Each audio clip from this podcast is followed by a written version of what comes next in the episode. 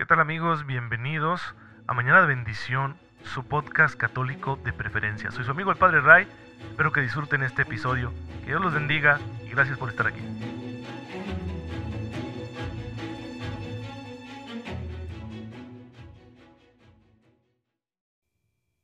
Muy feliz sábado queridos hermanos, bienvenidos a su podcast católico favorito, Mañana de Bendición que pues está aquí al servicio de ustedes cada mañana para que podamos tener una formación en la fe, para poner un granito de arena en el camino de santidad que todos tenemos, porque el Señor nos ha llamado a ser santos, ya que sin santidad nadie verá al Señor. El, todos los sábados la iglesia nos invita a que tengamos una particular devoción por eh, la Santísima Virgen María, porque ella ocupa un lugar muy importante en la historia de la salvación, es la primer discípula, es la llena de gracia. Nosotros no podemos ignorar el papel que el mismo Dios le da y por eso estamos dispuestos a no solo venerarla, es decir, quererla muchísimo, sino también pedir su intercesión y verla como un modelo. Imitar sus virtudes, imitar su fe, imitar esa, esa manera de seguir la voluntad de Dios que ella tuvo durante toda su vida. Así que nos acogemos a su poderosa intercesión y pues pidamos a Dios la gracia de tener una fe como la de ella, una fe que no se echa para atrás ante ninguna cosa, ni siquiera ante aquellos misterios que son difíciles de comprender. Porque hay muchas cosas que Dios nos va a ir pidiendo, nos va a ir mostrando y que verdaderamente son un reto para nuestro entendimiento. Así lo vivió la Santísima Virgen María y así tenemos que vivirlo también nosotros. Decir, bueno Señor, no, no comprendo todo, pero hagas en mí tu voluntad porque yo soy tu siervo. Esa es la fe de María y es un gran regalo que Dios nos ha hecho. Por algo Cristo la confía a su discípulo amado, de manera que así se convierta en madre de todos los discípulos y por eso la queremos tanto y bueno, ojalá que podamos imitarla día a día. Y hoy estamos celebrando un gran elenco de santos, pero yo quiero contarles acerca de la beata María de Santa Cecilia Romana Belanguer. Sí, así tiene ese nombre. No es mi culpa. ¿Sí? En realidad ella se llamaba Dina Belanger, eh, una mujer canadiense, nacida eh, a principios, perdón, a finales del siglo XIX, que va a tomar ese nombre de religiosa, ¿sí? María de Santa Cecilia Romana, así se puso. Y pues claro, con su apellido ya tenemos ese nombrezote ahí para que lo vayan pensando para sus hijas, para sus nietas. Nace por allá en un lugar llamado Sillery, en el Quebec canadiense. Eh, va a muy temprana edad a sentir el llamado de Jesús a la vida religiosa, va a entrar a la congregación de las eh, hijas de Jesús María y su santificación va a girar en torno a la enfermedad. Es una, una mujer muy joven que se consagra al Señor, pero va a sufrir la enfermedad y la va a ofrecer, va a ofrecer su propia pasión junto con la de Jesús. Miren, ella es una joven hermosa que tuvo la fama al alcance de la mano porque era muy buena para la música. Sin embargo, no hallaba en el santoral una mujer canonizada que llevaba su nombre, eso es lo que, recogen sus biógrafos, que desde niña le llamaba la atención porque no hay una santadina. Y pues ella se propuso cubrir ese vacío, ser santa. Así se lo confió a su institutriz, que no había encontrado una santadina y que ella quería ser la primera santa con ese nombre. Y pues bueno, la institutriz no tuvo mejor cosa que decirle que si quería realmente ser santa tenía que amar a Jesús y a María y dejarlos hacer en su vida, como entregar su voluntad. Pues apenas tuvo 33 años de plazo para convertirse en santa y fueron más que suficientes porque fue la edad de nuestro Señor. Em, ella nace un 30 de abril de 1897, hija del matrimonio de Olivier y Serafia, y tuvo un hermanito más pequeño que murió después de nacer. Por lo tanto, fue hija única. Su familia era una familia acomodada, pudiente, que le brindó una exquisita educación, especialmente promocionaron ese talento para la música que ella tenía y fue una manera en la que sus papás vieron la forma de, guiar, de moldear un temperamento, pues sí, ¿verdad? Muy, muy intenso que tenía ella. Pero también le transmitieron la fe y un gran amor a la responsabilidad, al orden y al trabajo. Recibió su primera comunión y va siendo formada como una niña católica de su tiempo, pero ya tiene ese gran deseo de dedicarse completamente al Señor. En 1910 empieza a asistir a las charlas de las hijas de Jesús y de María y más tarde hará su consagración a la Virgen. Ahí ya tiene ya definido, quiero ser religiosa. A sus 14 años está decidida.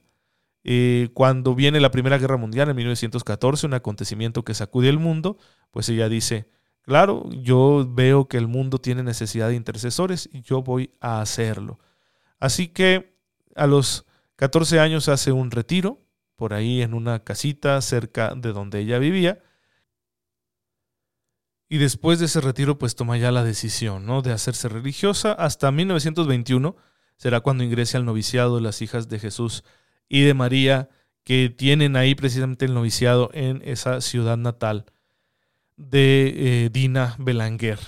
Pues eh, está enamorada de Jesús, vive su vida religiosa en plenitud, pero en 1929 llega una tuberculosis que la hace sufrir muchísimo, pero que además le deja una serie de terribles consecuencias en su salud. Así que se va a ver muy resentida su salud, pero ella lo va a ofrecer todo por Jesús.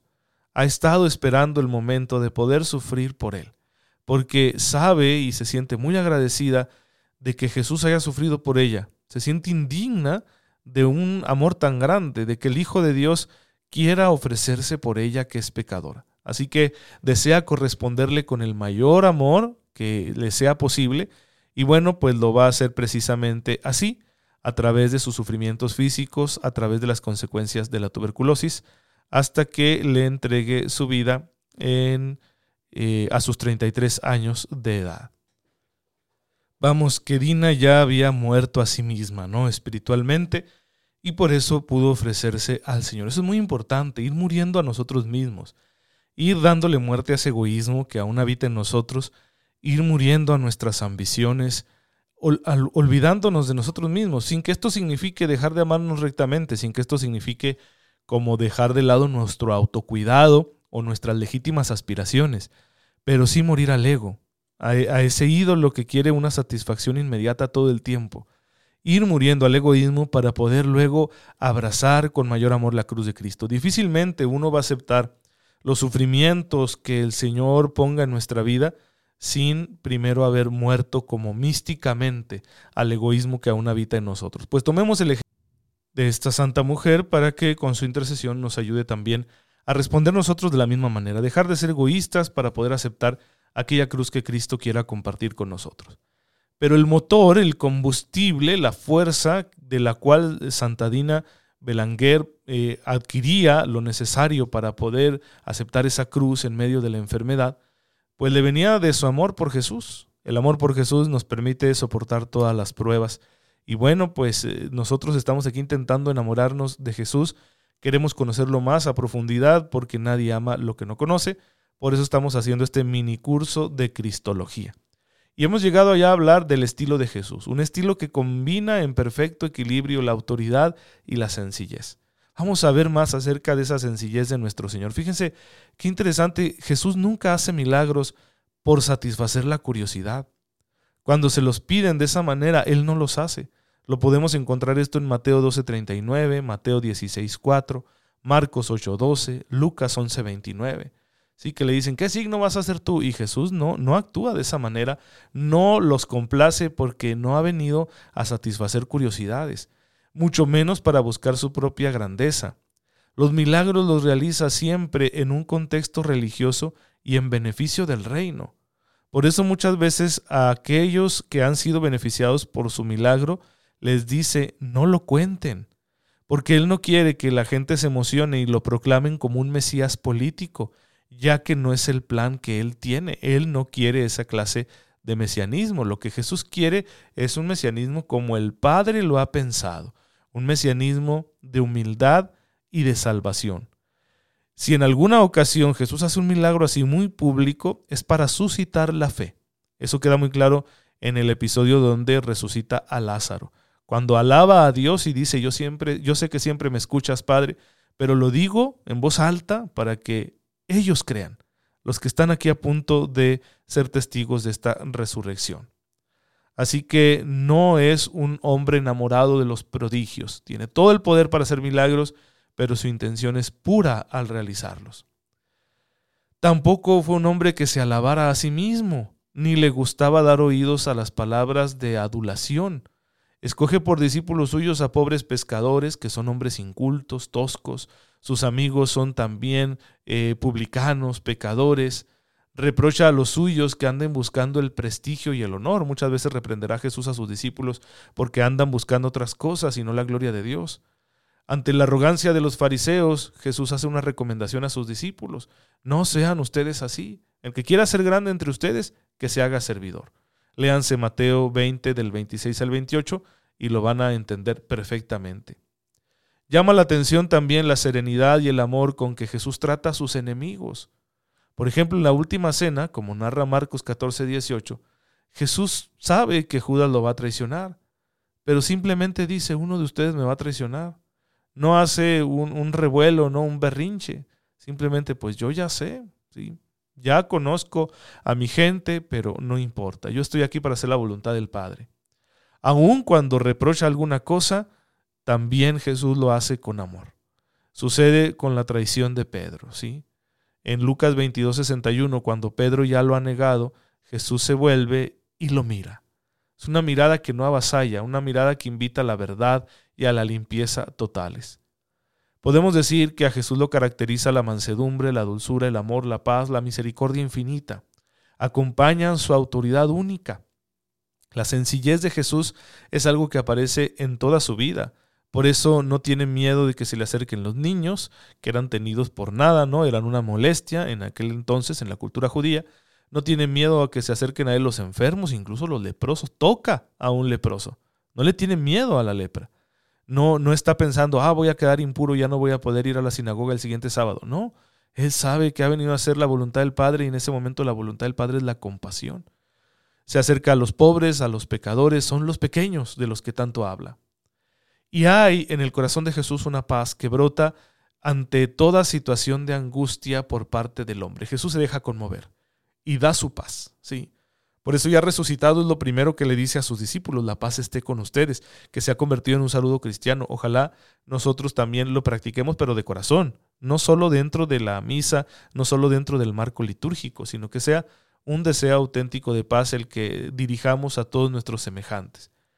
Es como si Jesús invitara a los que se encuentran con Él a que le entregaran sus preocupaciones, sus problemas, sus disgustos e incluso sus pecados. En Jesús pueden descansar. Por eso dice, vengan a mí, vengan a mí los que estén cansados y agobiados y encontrarán alivio, encontrarán descanso. Jesús pide eh, hacer un intercambio. Jesús viene a quitarle al hombre el yugo del pecado y él va a aceptar las consecuencias de ese yugo y nos ofrece su yugo que es de amor. Miren, este es de mis textos bíblicos favoritos, Mateo 11 del 28 al 30.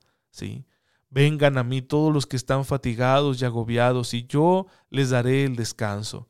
Tomen sobre ustedes mi yugo, y aprendan de mí que soy manso y humilde de corazón, y encontrarán descanso para sus almas, porque mi yugo es suave y mi carga es ligera. Por eso los padres de la Iglesia, al acontecimiento de Cristo, lo han llamado el admirable intercambio. También de esa manera le llamamos a la Eucaristía, porque realmente lo que sucede en la Eucaristía es, un intercambio. Yo le traigo a Jesús mi corazón agotado, maltratado por el pecado, cansado de tantos sinsabores y disgustos que uno encuentra en este mundo, y Él me ofrece su sagrado corazón, puro, limpio lleno de amor. De manera que al venir a la misa yo salgo con el corazón de Jesús en mí para amar a los demás ya no con mi amor limitado y egoísta, sino para amarlos con el mismo amor de Jesús. Yo le entrego al Señor una sangre sucia por mis malas decisiones, por mi impureza, por mis ambiciones, y Él me da una transfusión de su sangre santísima, que es una sangre pura, limpia, llena de gloria, de alegría, de esperanza y de amor por los demás. La carga de Jesús es un vínculo de amor, por eso no es pesado. Jesús no ha venido a imponerse, ¿sí? No, no quiere destruir nuestra libertad forzándonos, ¿no? Con terribles amenazas a que cumplamos la voluntad del Padre, sino que quiere persuadirnos con la fuerza de su amor.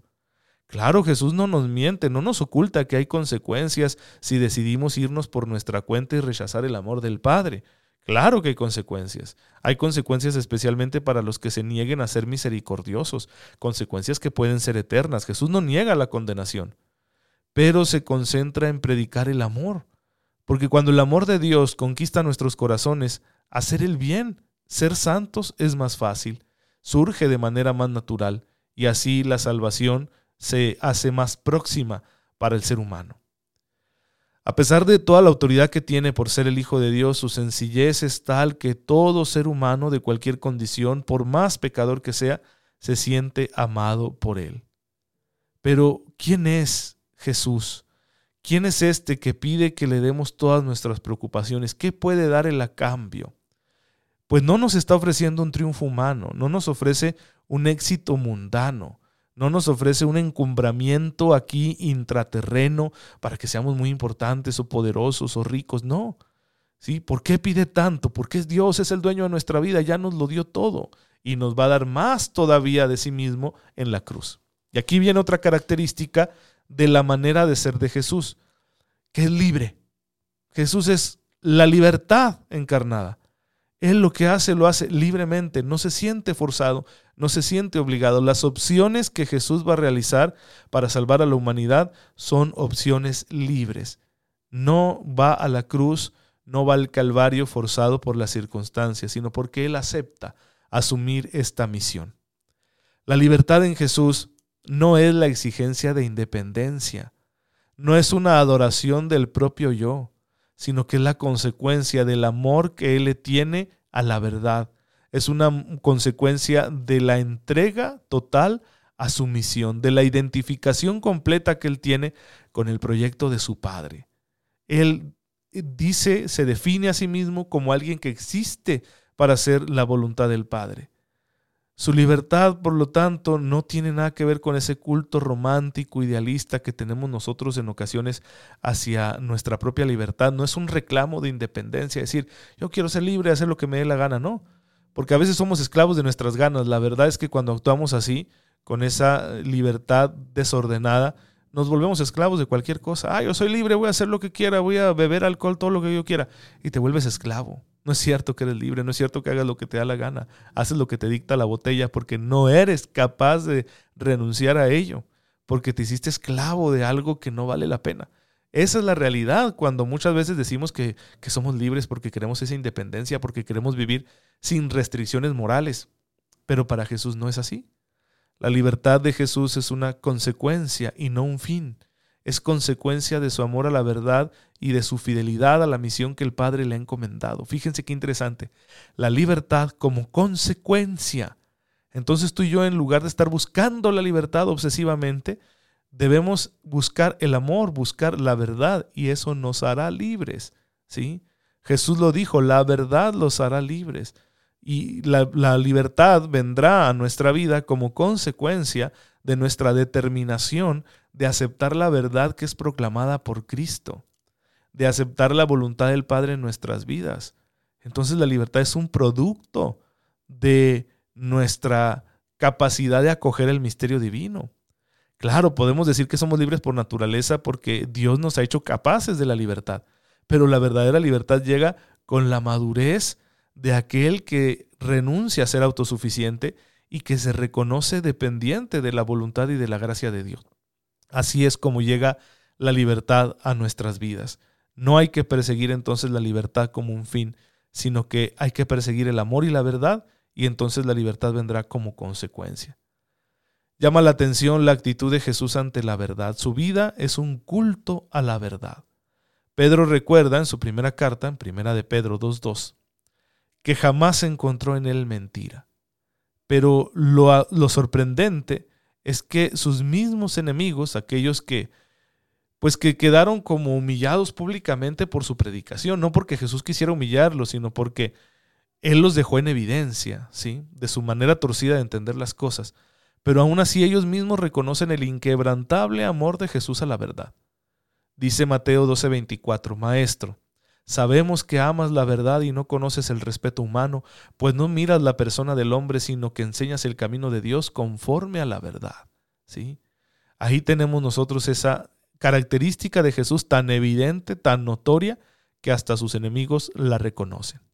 Pues hermanos, hay que vivir nosotros también en la verdad, a ejemplo de Jesús. No solo admirarnos por el amor a la verdad que él tuvo, sino nosotros tomar ese ejemplo para nuestra propia vida. Pero ya hablaremos de eso el lunes con el favor de Dios. Te damos gracias, Padre, porque en tu infinita bondad nos has revelado toda la verdad a través de tu Hijo Jesucristo nuestro Señor. Ayúdanos a aceptarlo en nuestra vida, a tenerlo como centro y a seguir sus pasos con fidelidad. Tú que vives y reinas por los siglos de los siglos. Amén. El Señor esté con ustedes. La bendición de Dios Todopoderoso, Padre, Hijo y Espíritu Santo, descienda sobre ustedes y los acompañe siempre. Muchas gracias, hermanos, por estar en sintonía con su servidor. Eh, oren por mí, yo lo hago por ustedes y síganse cuidando mucho, por favor. Nos vemos el lunes con el favor de Dios.